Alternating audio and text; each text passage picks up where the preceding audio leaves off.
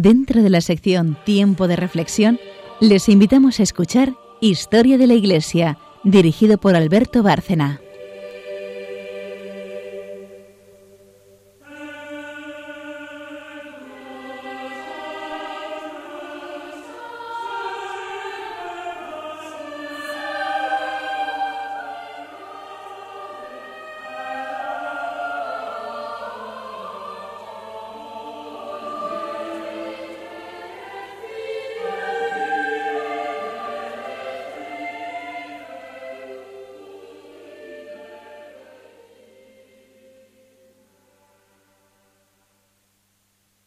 Buenas noches, oyentes de Radio María.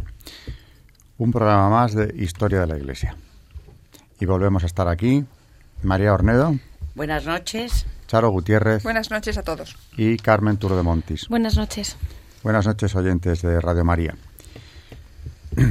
Eh, estamos eh, hablando de un pontificado, el más largo de toda la historia eh, de la Iglesia, que es el de Pío IX, cargado de acontecimientos trascendentales.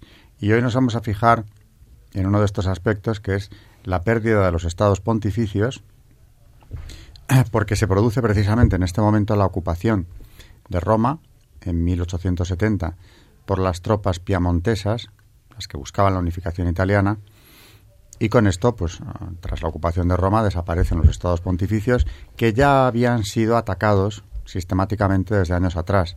Todo el proceso unificador italiano lleva consigo este recorte de los estados pontificios hasta su desaparición.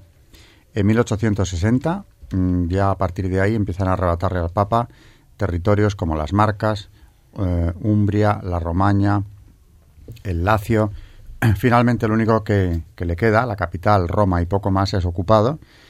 El 20 de septiembre de 1870, los ejércitos italianos atacan la Porta Pía, la, puerta, una de las puertas de Roma, y el Papa, al saber que se ha trabado combate allí, decide no resistir. Por otro lado, la Guardia Suiza no tenía capacidad para detener la avalancha de las tropas italianas y con esto ha desaparecido el Estado de la Iglesia, los estados pontificios que contaban con mil años de historia. Creados, eh, creo que lo vimos aquí en su día, precisamente en tiempos carolingios, para darle una independencia al Papa, desaparecen radicalmente entonces.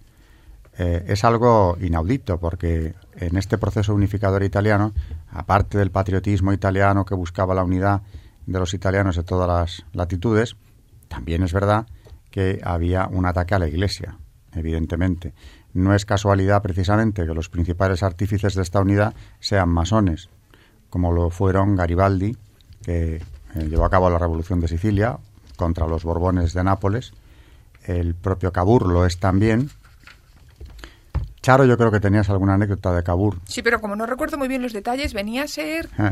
algo así como que antes de morir comprendió la gravedad de la situación de su alma y buscó la confesión y se la pidió a San Juan Bosco, pero San Juan Bosco le dijo que era necesario que se retractara en público, a lo que no accedió. Y luego él buscó otro confesor que sí le dio la solución. Más laxo, bueno. Mm. Pero de lo que tenía que arrepentirse concretamente Mm. era de su pertenencia Sí. a la masonería y masón era también, desde luego, Mazzini, que había proclamado la República eh, Romana años, de la- años antes de la unificación, lo que provocó, lo vimos aquí, la fuga de Pío IX hacia Gaeta, en el reino de Nápoles, donde eh, espera unos meses hasta que puede regresar a Roma con el apoyo de las tropas francesas y también españolas que le envía Isabel II.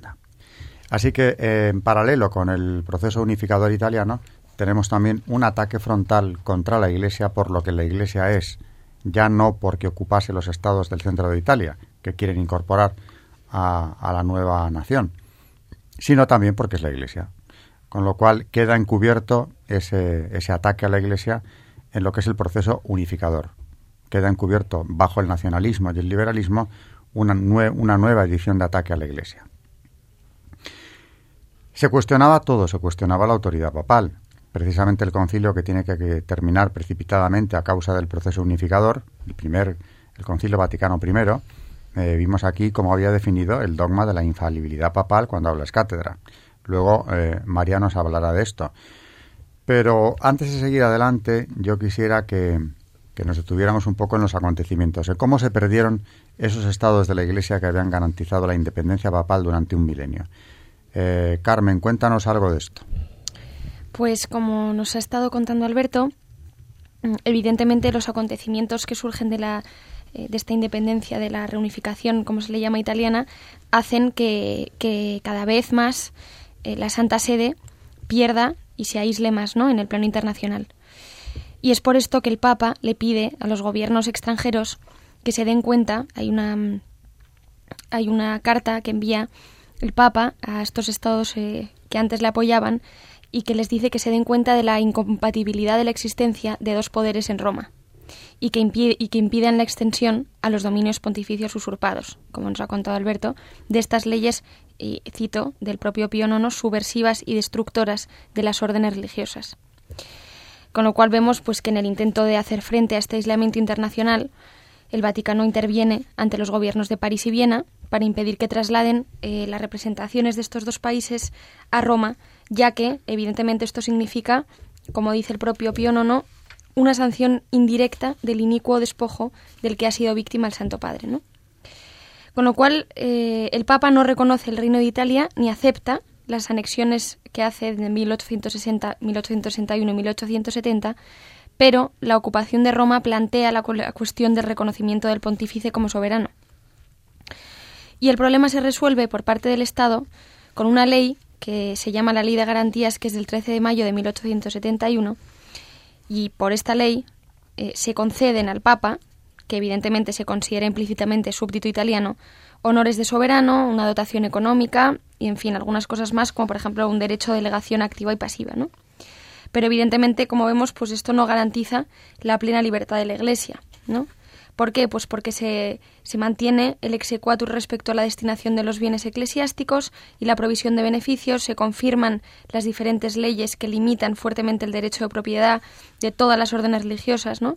y los entes eclesiásticos, se establece que el romano pontífice podría seguir disfrutando de los palacios apostólicos, pero no se especifica, sin embargo, si en calidad de propietario o usufructario. ¿no? O sea, es una especie de ley eh, que, realmente lo que hace es un poco intentar evitar el rechazo de Pío IX, pero, pero este la rechaza y de hecho la declara nula y rechaza la pensión que, como hemos dicho, se le ofrece y además prescribe a los fieles la abstención de las elecciones. Les dice a los fieles que, que no, que no participen en estas elecciones de la reunificación. El aislamiento del ex Estado pontificio se hizo aún más manifiesto con el traslado de la capital de Florencia a Roma, y el consiguiente desplazamiento de las representaciones diplomáticas.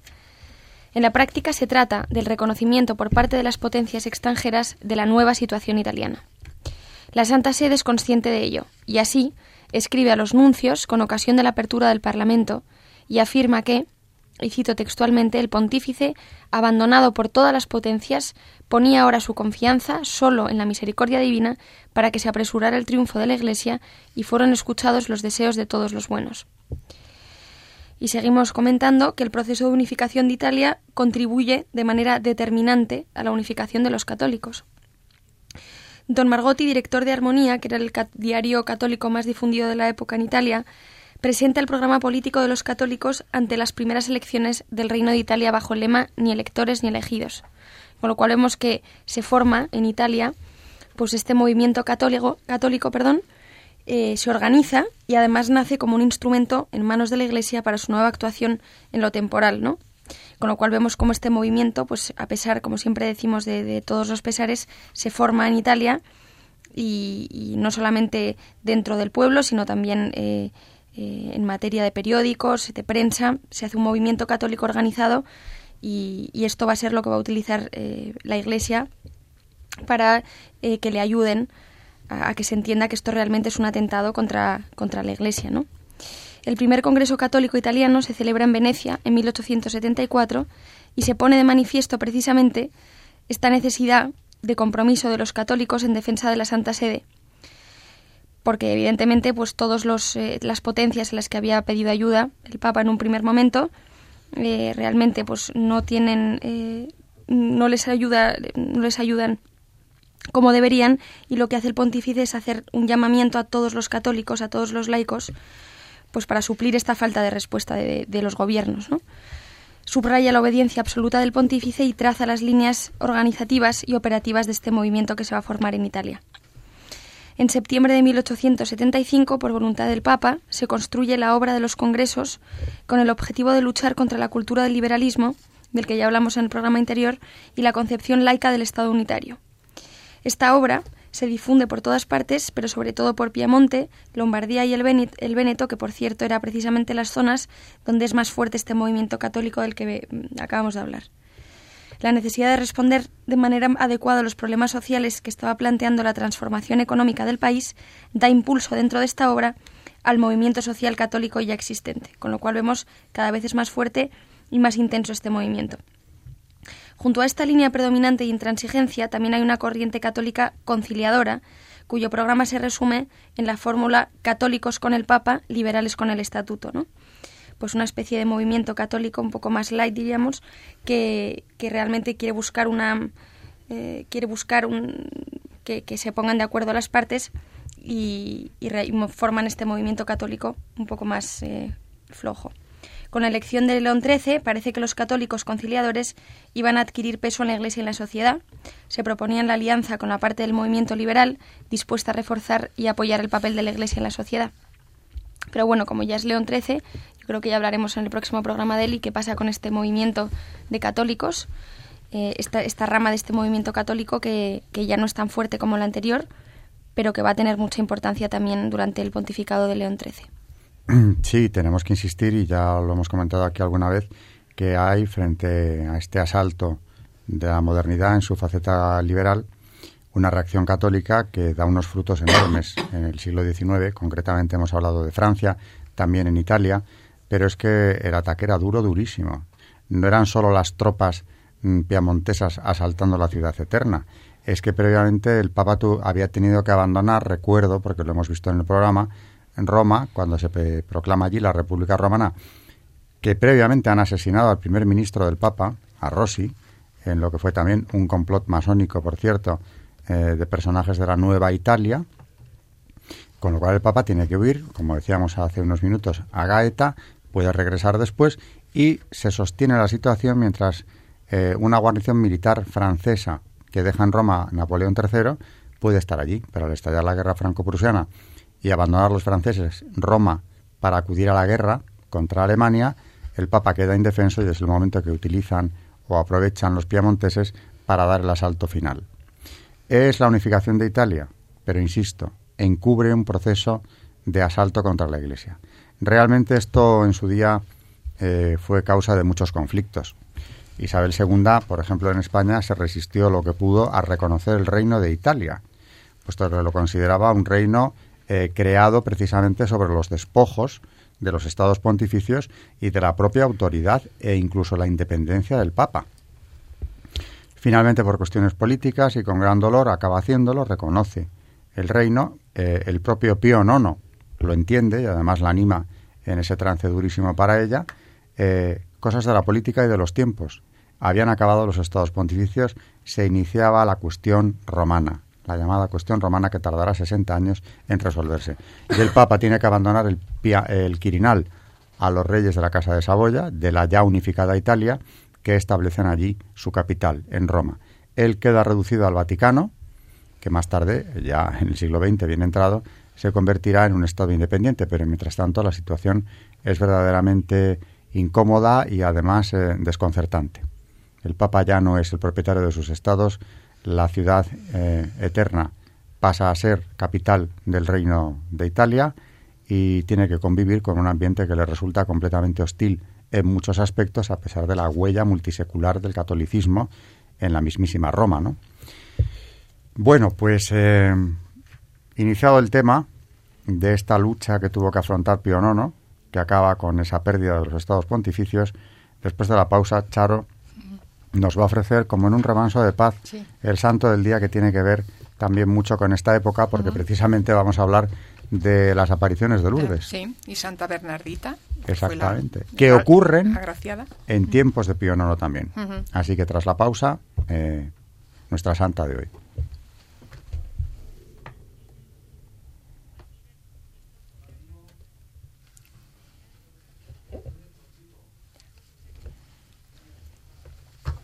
Santa Bernardita Subirú. Bernardita nació el 7 de enero de 1844 en una familia piadosa. Cuando ella nació, su familia gozaba de relativa prosperidad. Sin embargo, por una serie de infortunios, se vieron reducidos a la necesidad. Una vez, el padre de Bernadette fue arrestado, acusado de robar leña, una simple plancha de madera. Más tarde quedó libre sin cargo, pero la prueba nos indica la pobreza que pasaban. Por la pobreza de la familia se vieron obligados a vivir en una única habitación que antes había sido una celda de prisión. La celda era tan húmeda que actual, en realidad la habían considerado insalubre incluso para los prisioneros. Sin embargo, a pesar de las privaciones materiales, la familia vivía en un clima de cariño y entrega mutuos. A los hijos se les enseñó a aceptar su suerte sin quejarse. Bernadette solía caer muy bien a todos y mostraba gran cortesía y amabilidad con los demás. Tenía mala salud, asma acentuado por la vida en esas habitaciones tan húmedas. Y a causa de la pobreza de la familia, no pudo recibir educación adecuada. A los 14 años todavía estudiaba el catecismo junto a los niños de siete. Por eso desconocía conceptos como el de la Inmaculada Concepción, que iban a jugar un papel tan importante en su vida. El 11 de febrero de 1858, Bernadette tuvo la primera visión de una señora muy hermosa. Al ir a recoger leña, Bernadette dio con una gruta que entonces estaba llenada de los desechos que traía el río. Cuando sus amigos fueron a recoger la leña, ella se quedó en la gruta y nos describe lo que vio con sus propias palabras. Volví hacia la gruta y empecé a quitarme las medias. Apenas me había quitado la primera cuando escuché un sonido como una ráfaga de viento. Giré la cabeza hacia el prado y vi que los árboles no se movían. Seguí quitándome la media, volví a oír el mismo sonido. Al levantar la cabeza para mirar hacia la gruta, vi a una señora vestida de blanco que llevaba un vestido blanco, una banda azul y una rosa amarilla en cada pie, del mismo color que su rosario. Las cuentas del rosario eran blancas. De vuelta a casa, fue reacia a contárselo a sus compañeros, quienes a su vez se lo narraron a sus padres. En consecuencia, la madre de Bernadette le, le prohibió que volviera. Normalmente ella era muy obediente con lo que decían sus padres, pero en este caso sintió la necesidad interior de volver. Después de la misa del domingo, encontró el camino hacia la gruta otra vez, donde tuvo una visión de la señora de blanco. El jueves 18 de febrero se encaminó por tercera vez. Esta vez la acompañaban algunos adultos que le recomendaron que llevara papel y lápiz. Fue la primera vez que la señora le habló. La señora le dijo que no era necesario que escribiera nada, pero que, si podía, le hiciera un favor, el de volver los próximos quince días. Fue en esta tercera visita cuando la señora le dijo a Bernadette que no podía prometerle hacerla feliz en este mundo, pero sí en el próximo. Acabados los quince días, las visiones de Bernadette suscitaron gran interés y especulación en el pueblo de Lourdes. Muchos miles de personas empezaron, empezaron a acompañarla hacia la gruta. Varios testigos señalaron que se, había una atmósfera de gran recogimiento durante las visiones de Bernadette. Lo veían en su cara, que estaba totalmente absorta. Y tenemos el testimonio de un sacerdote en el año 58 que estaba impresionado por el gozo y la tristeza que se reflejaban en la cara de Bernadette. Había gran silencio, respeto, recogimiento en todas partes, y en palabras del sacerdote, qué maravilla estar allí. Era como estar en las puertas del paraíso. Sin embargo, aunque algunos creían que estaban presenciando un evento milagroso, otras personas del pueblo a la vez formulaban críticas y sospechas. Los ancianos del pueblo y la policía sometieron a Bernadette a interrogatorio en varias ocasiones. Tuvo incluso que someterse a pruebas médicas para demostrar que su caso no era de manicomio. Se la sometió a gran presión para que no volviera a la gruta.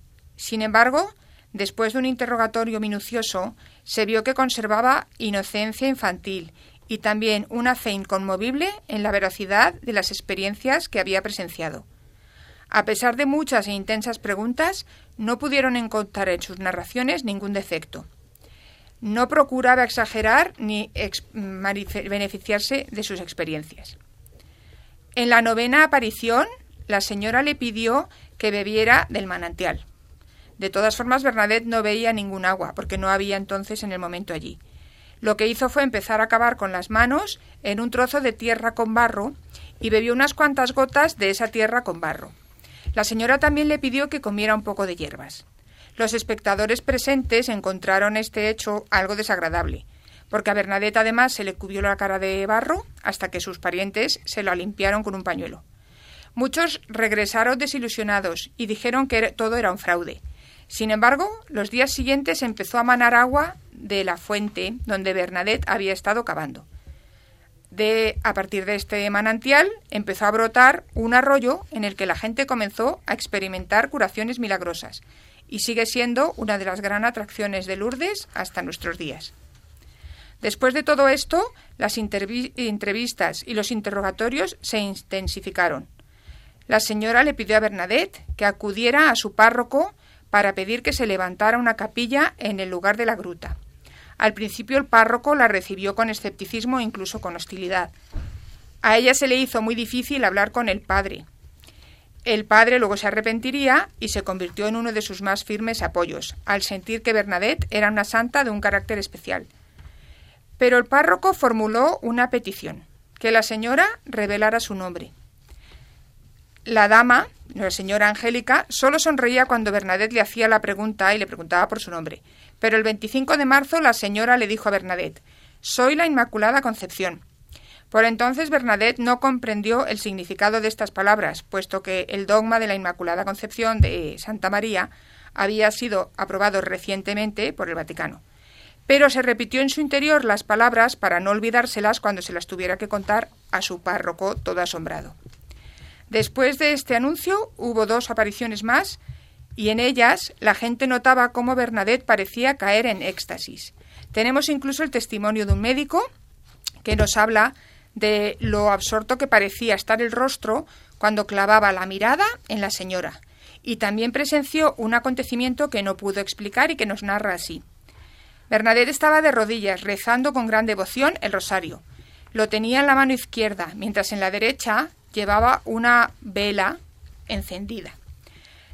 La niña empezaba a recitar el rosario y se arrodillaba y se levantaba cuando de repente la mano derecha se unió a la izquierda y la llama de la vela pasó entre los dedos de esta última. Aunque sopló una cierta brisa, la llama no hizo ningún efecto en la piel con la que estaba en contacto. Sorprendido por este hecho tan extraño, prohibí que nadie interviniera. Cogí el reloj en la mano, estudié el fenómeno durante un cuarto de hora. Al final del cuarto de hora, Bernadette, que seguía extasiada, se dirigió a la parte superior de la gruta y separó las manos. La llama entonces dejó de tocarle la mano izquierda. Bernadette acabó de rezar y el esplendor de la transfiguración que había estado en su rostro desapareció. Se levantó y estaba a punto de dejar la gruta cuando le pedí que me mostrara la mano izquierda. La examiné con todo cuidado y no pude encontrar la menor traza de quemaduras en ningún lado. Luego le pregunté a la persona que llevaba la vela que la encendiera de nuevo y me la diera. La puse varias veces seguidas bajo la mano izquierda de Bernadette, pero ella la retiraba enseguida diciendo que me quema. Registro este hecho porque lo he visto y no soy capaz de explicarlo. Muchas personas que estuvieron presentes pueden confirmar lo que acabo de decir. El 16 de julio Bernadette peregrinó por última vez al lugar donde había visto a la señora. Siguiendo las instrucciones del obispo y las autoridades locales, no se le permitió entrar a la gruta, pero incluso desde el otro lado del río sintió la presencia de la señora tan cercana como había sido en la gruta. Se dijeron adiós en silencio. Durante las apariciones de la Virgen, la Virgen María le hizo varias revelaciones a Bernadette. Le pidió que hiciera penitencia y que rezara por los pecadores, y también le comunicó un secreto que no tendría que revelar a nadie, cosa que sí cumplió. Bernadette describió a Nuestra Señora como una mujer muy guapa y muy hermosa, además de joven. Decía que era tan preciosa que una vez vista entraban ganas de morir para volverla a ver.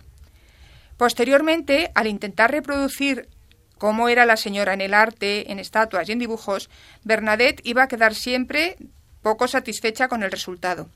Lo que le parecía particularmente poco satisfactorio era las diferencias que utilizaban los artistas para intentar describir la belleza de la señora. De todas formas, esa belleza no se podía atrapar en ninguna imagen. Bernadette nunca buscó publicidad, ni renombre, ni fama. de muchas formas, lo que quería era llevar una vida tranquila. Cada vez se sintió más atraída hacia la vida religiosa en un convento. Los milagros de Lourdes se habían convertido en un acontecimiento nacional que atraía la atención de muchísimas personas de toda Francia. Durante un par de años tuvo que recibir a muchísimos escépticos, personas bien intencionadas, incrédulos y curiosos que deseaban escuchar de sus labios lo que había visto en Lourdes.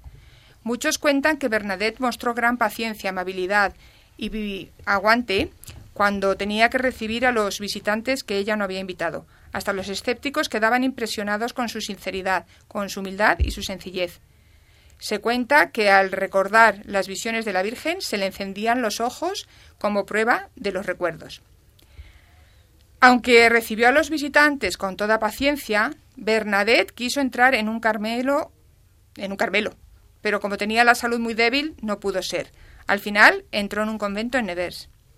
Los trece años siguientes, Bernadette, que ahora se llamaba la hermana María Bernarda, vivió la vida de una monja, evitando fama y atención que le habrían acompañado de haber seguido en el mundo. En el tiempo que estuvo de monja, tuvo también muy mala salud. Una vez observó que su única función era la de sufrir. Sin embargo, su humildad, obediencia y alegría la atraían a las otras hermanas, en particular a las novicias, que solían inspirarse en su ejemplo. A lo largo de su vida, muchos vieron cómo Bernadette hacía la señal de la cruz con gran amplitud y devoción. En la oración destacaba su rostro, que brillaba con un fervor interior. Aunque Bernadette hablaba de sí misma como la tonta y se consideraba indigna de las muchas gracias que había recibido, para los demás su espiritualidad y santidad eran más que evidentes.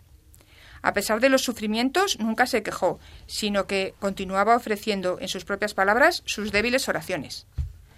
A la llegada al convento, todas las hermanas fueron llamadas a la capilla, donde Bernadette eh, se le pidió a Bernadette que contara las visiones para que las hermanas las oyeran. Después de esta ocasión, la Madre Superiora exigió que no se volviera a hablar nunca más del asunto. Bernadette quedó muy contenta con este mandato, pero tuvo que recibir otra vez generalmente a jerarquías y miembros del clero que visitaban el convento en la esperanza de hablar con la joven. En la mayoría de las ocasiones, Bernadette, que tenía todavía mala salud, se le hacía muy pesado pero en algunas ocasiones, aunque lo intentaba evadir, su humildad se lo impidió. Aunque estaba exhausta por tantas entrevistas, siempre respondió a todo lo que se le pedía con gracia y humildad, paciencia y modestia. También se le pidió que revelara los secretos de la señora, cosa que por supuesto no llegó a hacer. Antes de su muerte, Bernadette pareció sufrir varias dolencias y aflicciones. Durante varios meses se vio obligada a quedarse en cama y no poder participar en la acción del convento. Cuando se le preguntaba por qué no iba a Lourdes a buscar la curación, contestaba que no era algo para ella. Una de las hermanas estuvo presente el día último de la vida de Bernadette. Observó que por la tarde la paciente pareció estar torturada por una gran agonía interior y pidió a los presentes que rogaran por su alma. Al oír las palabras Santa María, Madre de Dios, la mujer agonizante revivió y con una voz llena de convicción una voz que expresaba su profunda humildad y su obediencia filial en la Inmaculada Virgen repitió dos veces Santa María, Madre de Dios, ruega por mí, pobre pecadora. Unos pocos momentos después, Bernadette se persignó con amplitud y devoción, bebió un poco de agua y su alma abandonó su cuerpo mortal. Después de las apariciones se inició una investigación y un proceso papal. Tras largas deliberaciones y minuciosos exámenes, se decidió y declaró que las visiones de la Virgen María sí que ocurrieron en la gruta de Lourdes. Santa Bernadette fue beatificada en 1925, canonizada en 1933 con Pío XI, no tanto por el contenido de las visiones, cuanto por su sencillez y santidad de vida. Es la santa patrona de los enfermos y también de la familia y la pobreza. A los 30 años de su muerte, se exhumó su cuerpo y se encontró intacto. Desde 1925 está conservado en un santuario en la capilla del convento de Nevers.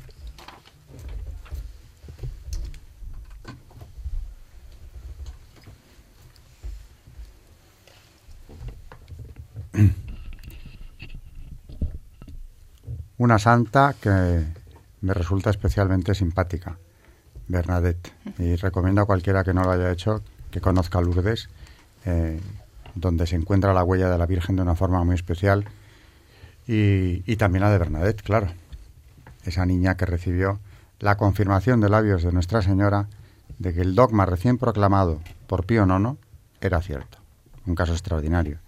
Y hablando de dogmas, también como hemos comentado de pasada ya, eh, que fue en su pontificado, en el de Pío IX, cuando se define el de la infalibilidad papal, que es el resultado de aquel concilio Vaticano I en el que este tema se debatió.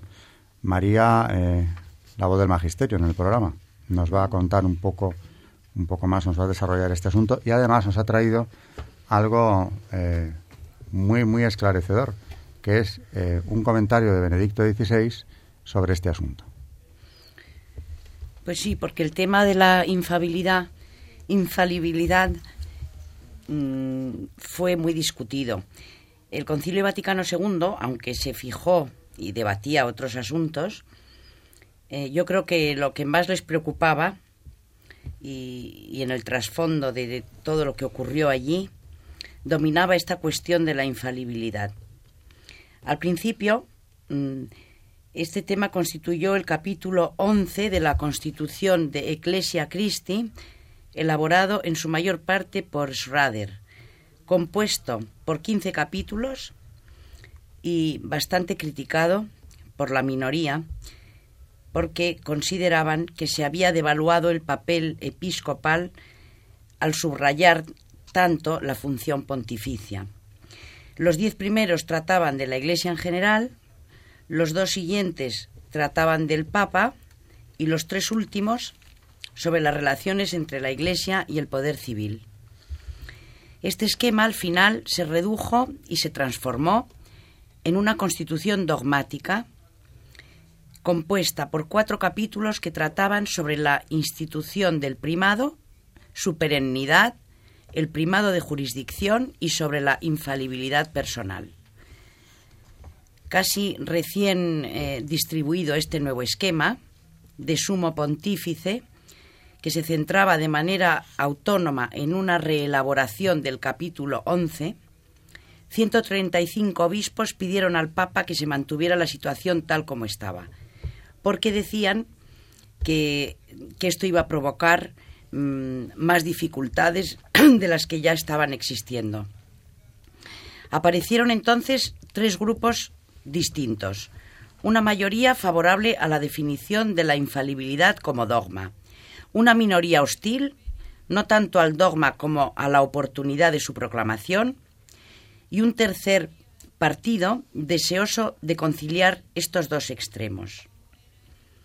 Entonces, bueno, esta polémica y, este clima de confrontación y de desconfianza que empezó a surgir en el concilio llevaron también a que eh, este a que el examen del texto de la infalibilidad eh, se llevara a cabo con más rapidez. Eh, la infalibilidad del Papa, mm, decía Gasser, tenía el mismo objetivo que la infalibilidad de la Iglesia, es decir, la conservación y la explicación del depósito de la fe revelada. ¿no? Esta era la, el, objetivo de esto. ¿no?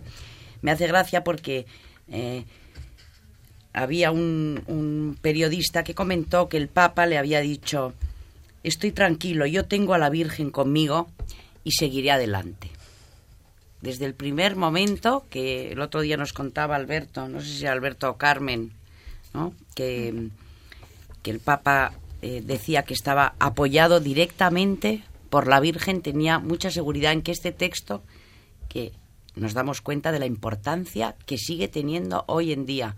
Hasta el mismo Benedicto XVI, en una entrevista que hemos traído, que le hacen y le preguntan sobre este particular, aunque luego sigamos con los detalles de la definición de esto que es un poco más mm, rudo mm, para explicarlo. Entonces le preguntan, mm, le pregunta el periodista, que es Peter Sewald, en un libro que alguna otra vez hemos comentado en este programa, es una entrevista que le hace a Benedicto XVI y que se llama Luz del Mundo. En esta entrevista eh, le pregunta el periodista, ¿es el Papa realmente infalible en el sentido en que se transmite a veces por los medios? ¿Es un soberano absoluto cuyo pensamiento y voluntad son la ley? Él contesta, esto es erróneo. El concepto de infalibilidad se ha desarrollado a lo largo de los siglos. Surgió frente a la pregunta acerca de si hay en alguna parte una instancia última que decida. El Concilio Vaticano I sostuvo por fin, siguiendo una larga tradición que provenía desde los tiempos de la cristiandad primitiva, que existe una decisión última. No queda todo en la indefinición. En determinadas circunstancias y dadas ciertas condiciones, el Papa puede tomar decisiones vinculantes últimas por las cuales queda claro cuál es la fe de la Iglesia y cuál no lo es. Lo que no significa que el Papa pueda producir permanentemente afirmaciones infalibles. Por lo común, el obispo de Roma actúa como cualquier otro obispo que confiesa su fe, que la anuncia, que es fiel en el seno de la Iglesia. Solo cuando se dan determinadas condiciones, cuando la tradición ha sido aclarada y sabe que no actúa de forma arbitraria, puede el Papa decir, esta es la fe de la Iglesia, y una negativa al respecto no es la fe de la Iglesia. En tal sentido, el Concilio Vaticano I definió la capacidad de decisión última para que la fe conserve su carácter vinculante. Eh, frases clarísimas de Benedicto XVI, donde, por supuesto, le contesta al periodista desmantelando esa visión del Papa como una especie de gobernante autoritario. Pero también es perfectamente lógico, como él dice, que Dios nos haya provisto de este instrumento y que a través del Papa nos transmita la verdad. Aquí eh, me gustaría que hicierais algún comentario sobre este, esta reflexión de Benedicto XVI y sobre el dogma de la infalibilidad, que precisamente es un dogma esencial en el catolicismo. El tener esa guía que tenemos en el Papa como, como una luz, como una fuente segura de la verdad. ¿Qué pensáis? Yo creo que esto que hemos dicho antes que explicó Gasser en el Concilio Vaticano I, lo explica divinamente, porque dice, la infalibilidad del Papa tiene el mismo objetivo que la infalibilidad de la Iglesia, es decir, la conservación y la explicación del depósito de la fe revelada. O creo que esto es fundamental. El Papa, como cabeza de la Iglesia, y la Iglesia misma, son infalibles en cuanto a que conservan y explican el depósito de la fe revelada, que son los que la tienen que cuidar. Creo que esto viene dado muy que bien Dios explicado. se ha revelado y ha creado o ha fundado una iglesia, es perfectamente lógico que asista a la iglesia a través de, la, de quien es cabeza de, de la misma, eh, con una asistencia especial para que esa verdad que ha revelado no se pervierta, no se interprete como no debe ser interpretada. Además vemos una vez más cómo el Espíritu Santo guía a la Iglesia. Esta- estos documentos que la gente, en el fondo, mm, no los conocemos a fondo, sobre todo las personas que más los tienen que conocer, porque verdaderamente mm, no existe, no existen errores garrafales. Bueno, es más, no existen errores. Cuando el Papa escribe eh, un documento tan importante como este, que es de esta época de la historia y que hoy en día sigue vigente. Ellos no se han equivocado porque están asistidos por el Espíritu Santo mucho más que cualquier otra persona que formamos la Iglesia. ¿no? Muchas veces incluso sacerdotes que quieren ¿no? tener ellos la verdad. La esos, verdad esos obispos, ¿verdad? Que decían que, bueno, que les restaba protagonismo tanta autoridad pontificia, pero, pero ¿en qué estaban pensando? yo creo que se, se puede equivocar muchísimo menos que es la cabeza de la Iglesia. No nos damos cuenta de que es el que el que está asistido por el Espíritu Santo y el que menos peligro tiene de equivocarse es el jefe de la Iglesia, es nuestro padre de la Iglesia, que es el Papa. Y esto, este dogma, ya sabía él que levantaría ampollas en su tiempo, porque eh, lo pronuncia mm, Pío IX eh, en pleno auge del liberalismo, con lo que el liberalismo conlleva. En ese contexto, es decir, en el contexto que se, se pronuncia el dogma, eh, ¿cómo era ese ambiente en torno a la fe, en torno a la infalibilidad, en torno a la figura del Papa? ¿Cómo era el ambiente que se, ya se respiraba en. Europa en general, eh, en los sistemas liberales? Bueno, para empezar, que aunque ya lo hablamos en el programa pasado, sabemos que el siglo XIX es un siglo que es revolucionario.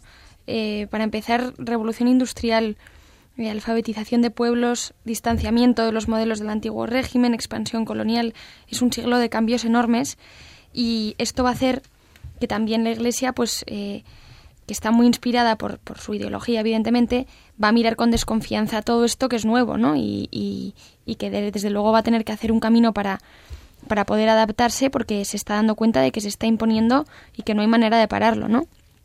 Y, y respecto a lo que estábamos hablando antes, eh, la renuncia a la posición preeminente que había tenido en el antiguo régimen, pues no podía hacerse sin dolor, porque la pérdida del poder temporal, que es lo que pasó en ese momento, inducía a sospechar una posible pérdida de libertad de actuación y la adquisición de una visión positiva del sistema democrático va, a ser gradual por parte de la Iglesia. Evidentemente es que también hay que ver cómo empieza y cómo se instalan estos nuevos sistemas. Eh, vemos que realmente eh, la reunificación la, eh, la, unificación de Italia supone quitarle al Papa unos estados que, como decía Alberto, llevan siendo durante mil años posesión de la Iglesia, con lo cual es que se imponen por la fuerza. Evidentemente, la Iglesia va a estar contraria a todos estos regímenes, ¿no? Además, en los que están dentro de muchos personajes la masonería y, en fin, evidentemente era normal que la Iglesia en ese momento no estuviera de acuerdo.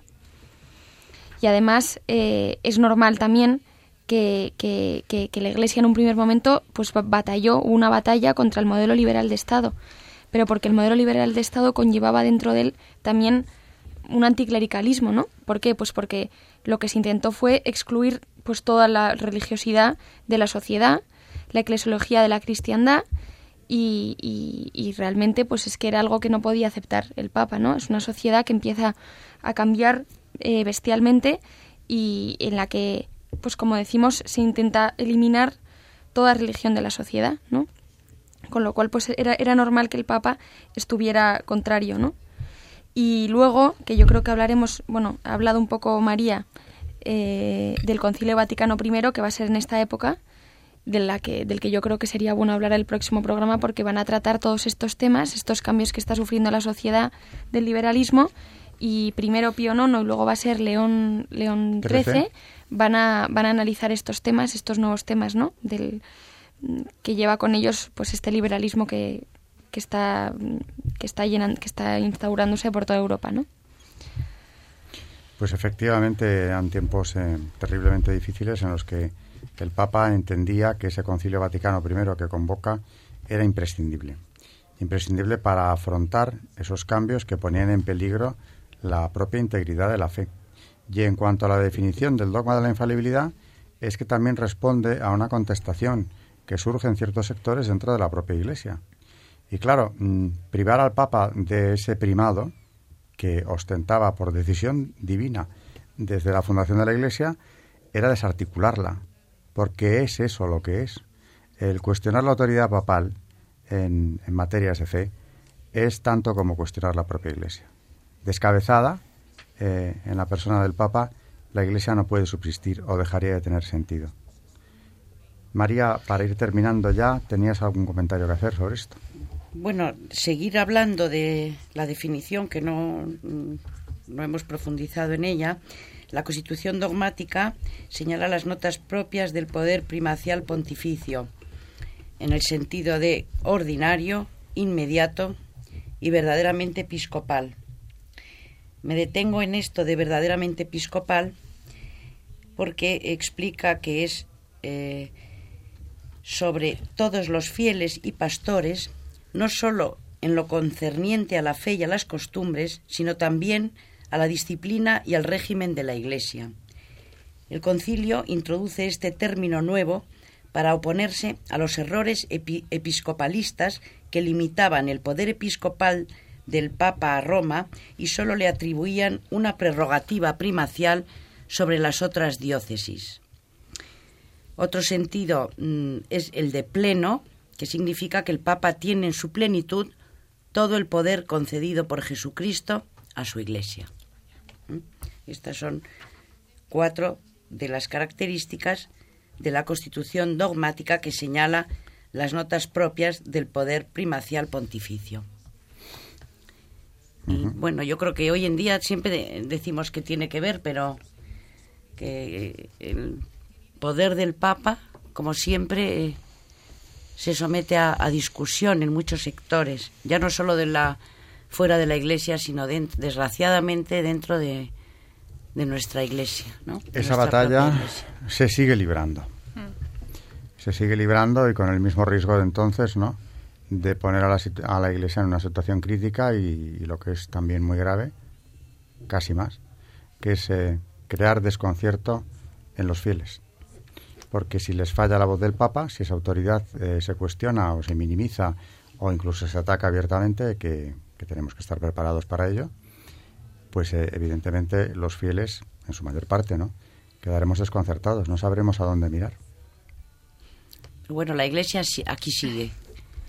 Estamos en este programa de historia de la Iglesia y la Iglesia, a pesar de todos los problemas, de todas las persecuciones, y de todo lo, que ocurre, aquí sigue y si Dios quiere seguirá. De hecho, ha transcurrido siglo y medio, prácticamente desde el Vaticano I. Vemos que este problema que vivimos no es nuevo. Ya tuvo que salir Pío IX a atajarlo y efectivamente, aquí estamos aún, por voluntad de Dios. Y yo creo que también vemos eh, que todo este tema de la autoridad papal, mm, vemos también cómo ha terminado en aquellos sectores en los que eh, se ha dejado de hacer caso a la autoridad papal. No tenemos más que ver que es realmente uno de los motivos por los que la Iglesia se dividió en su momento. Eh, desde Lutero, del que hemos hablado muchísimo aquí, hasta Calvino, es decir, la autoridad papal es lo primero que se, que se rompe, porque es, la, es el símbolo de la unidad y es lo que da unidad a la Iglesia. Y vemos que en cuanto el Papa se pone en cuestión, se separan y hay, y hay confrontación. Y vemos que estas ramas cristianas se separaron en gran medida porque el Papa ya no es figura de, no es, no es una figura importante, al revés, no, no, no tiene ninguna, con lo cual pues la dispersión, pues vemos cuántas, qué cantidad de ramas hay, no las podemos ni contar casi de la cantidad de ramas que hay dentro de las dentro del cristianismo mismo. Efectivamente, la, la figura del Papa es la garantía de la unidad de los cristianos y precisamente por eso fue instituida y, y debe ser apoyada y, y, mantenida con toda la adhesión de corazón y mente de, de los católicos. Estamos aquí en, en la radio de la Virgen, Radio María, precisamente para defender lo mismo. Claro. Y yo quiero añadir que es verdad que el Papa es, y nos lo han recordado los últimos, el siervo de los siervos de Dios. Y ese servicio es servicio a la verdad y el servicio por ello a los fieles. Muy bien. Pues hemos llegado al final de, de otro programa, de los dedicados a Pío IX y a su turbulento reinado. Eh, en el próximo seguiremos, apuntaba Carmen, hay que hablar del Vaticano primero más a fondo, pues efectivamente lo haremos porque es un concilio que hay que estudiarlo con más detenimiento. Así que prometemos a los oyentes que, lo haremos. Y si se les ha despertado el interés por estos años eh, tan complicados de la Iglesia, pues trataremos de darle satisfacción. Y creo recordar también, hablando de San Juan Bosco, que él predijo el final de la Casa de Saboya como monarquía reinante cosa que luego se demostró con el paso de los años. Y mira que era nueva, porque precisamente como reyes de Italia estaba don Bosco asistiendo a su nacimiento. Pero, en definitiva, la Casa de Saboya pues jugó la baza masónica.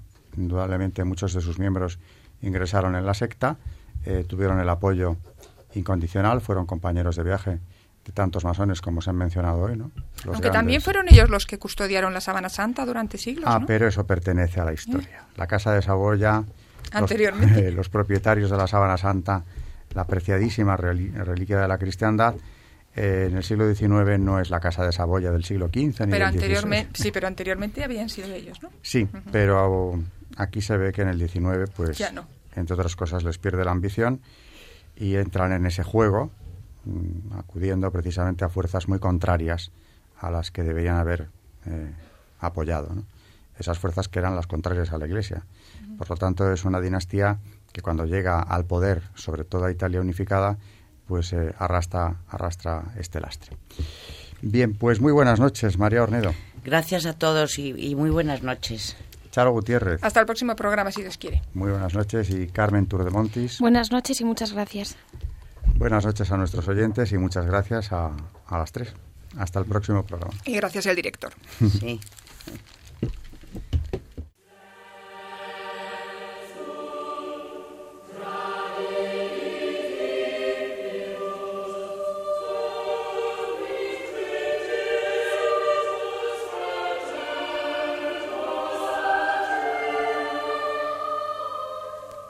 Y así finaliza en Radio María Historia de la Iglesia, dirigido por Alberto Bárcena.